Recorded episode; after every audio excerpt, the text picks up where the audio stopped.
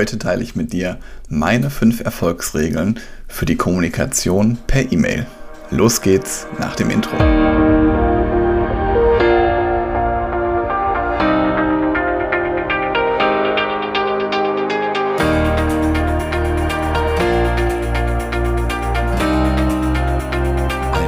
Wunderschönen guten Tag. Hallo und herzlich willkommen zu einer neuen Podcast-Episode in meinem Podcast Führungskraft, dein Podcast für mehr Erfolg mit sozialem Verständnis und moderner Führung. Schön, dass du da bist und falls wir uns vorher noch nicht hörten, ich bin Helge, Helge Schräder und wie du weißt, möchte ich gerne mit dir mein erprobtes Leadership-Wissen teilen, das den Menschen in den Fokus rückt. Und ich habe gerade schon im Intro gesagt, ich möchte mit dir heute über meine fünf Erfolgsregeln für die Kommunikation per E-Mail mit dir teilen.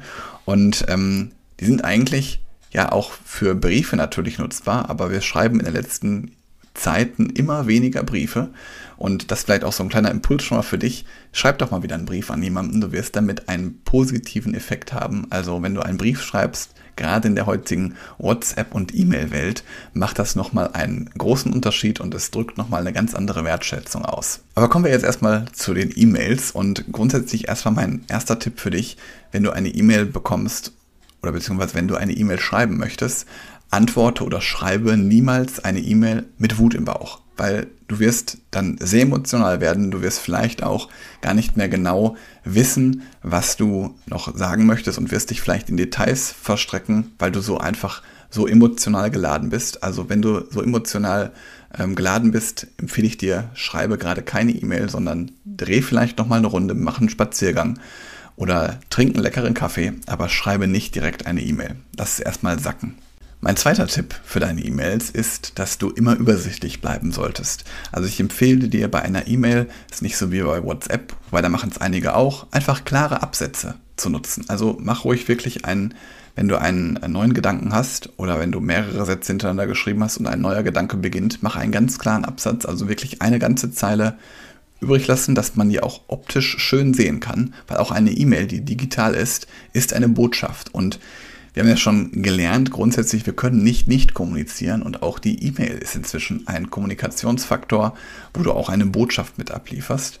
Und dementsprechend empfehle ich dir ganz klare Absätze zu setzen, damit der Leser oder die Leserin direkt auf den ersten Blick das Wichtige sehen kann. Je nachdem, wem du die E-Mail schreibst, aber was sonst auch noch hilfreich ist, was mir dabei gerade einfällt, ist, du kannst vielleicht nochmal einzelne Begriffe oder kurze Passagen fett schreiben. Das erhöht dann nochmal zusätzlich die Übersichtlichkeit. Das schafft man so einen sehr schönen Lesefluss. Das stärkt also auch nochmal weiter die Übersichtlichkeit. Mein dritter Tipp für dich ist, in der Kürze liegt die Würze ein schönes Sprichwort. Und genauso ist es zum Beispiel auch mit einer E-Mail, mit einer Botschaft, die du halt äh, abgeben möchtest, wenn die nicht auf einer Seite runterzubringen ist. Also wenn du mehr als eine Seite, wenn die ausgedruckt wäre, unterbringen würdest, dann überlege wirklich nochmal, was war eigentlich mein Ziel dieser Botschaft? Weil es ist oft so, wenn du so lange E-Mails bekommst, irgendwann verlierst du deinen Leser also oder deine Leserin. Und du wirst dann den Leser oder die Leserin es nicht mehr schaffen, dass sie wirklich noch das Ziel oder die Botschaft im Eigentlichen hat, sondern sie wird sich dann vielleicht in vielen Details äh, verlieren und das möchtest du ja nicht. Deswegen empfehle ich dir grundsätzlich da zu kürzen, wo es denn dann auch möglich ist. Also lies die E-Mail nochmal zweimal und das ist auch gleichzeitig mein vierter Tipp. Wenn du eine Mail verschickst oder bevor du die Mail verschickst, lies sie lieber noch ein zweites Mal wenn du wirklich ganz wichtige E-Mails hast, dann kannst du dir auch von einer Vertrauensperson vielleicht nochmal gegenlesen lassen. Kommt natürlich ganz drauf an, was das für E-Mails sind. Aber ich würde dir wirklich empfehlen, eine Mail, bevor du sie abschickst, noch ein zweites Mal zu lesen, um da wirklich auch eine saubere Botschaft zu kommunizieren. Mein fünfter und letzter Tipp ist, nutze Metaphern und passende Bilder. Die kommt natürlich auch ganz darauf an, wieder wo du diese E-Mail schreibst, aber es hilft einfach nochmal die Wirkung zu bestärken und auch im Business-Kontext kann es zum Beispiel sinnvoll sein, dass du damit nochmal eine Wirkung auf deinen Leser und deine Leserin gibst und gleichzeitig ist natürlich auch so ein passendes Bild einfach nochmal eine weitere Auflockerung. Da muss man natürlich auch mal gucken, wo du diese E-Mail schreibst, aber grundsätzlich, wenn du die richtigen Bilder verwendest, dann kann das auch nochmal eine positive Wirkung auf die Botschaft geben, die du senden möchtest. Und wo wir gerade ganz viel über E-Mails sprechen, da möchte ich nochmal einen weiteren Impuls mitgeben. Prüf doch einfach nochmal so deine E-Mail-Zeit am Tag. Also prüf einfach nochmal deinen deine Zeit, die du für dein Postfach am Tag oder in der Woche aufbringst. Also ich kann dir da wirklich auch empfehlen, nimm dir feste Zeiten für dein Mailpostfach, bearbeite es und dann schließe wieder dein E-Mail-Programm. Und das Schließen fasst mich deswegen so wichtig, weil dann wirst du dich nicht mehr ablenken lassen von anderen. Also ich bearbeite beispielsweise auch meine Mails immer meistens vor 9 Uhr, dann nochmal zur Mittagszeit und nochmal kurz bevor ich Feierabend mache, dass halt alle meine E-Mails bearbeitet sind. Und ich versuche wirklich auch nicht mehr als dreimal am Tag in den Eingang zu schauen, weil dann ist es halt irgendwann kein E-Mails checken mehr, sondern vielmehr ein Dauerbearbeiten von E-Mails.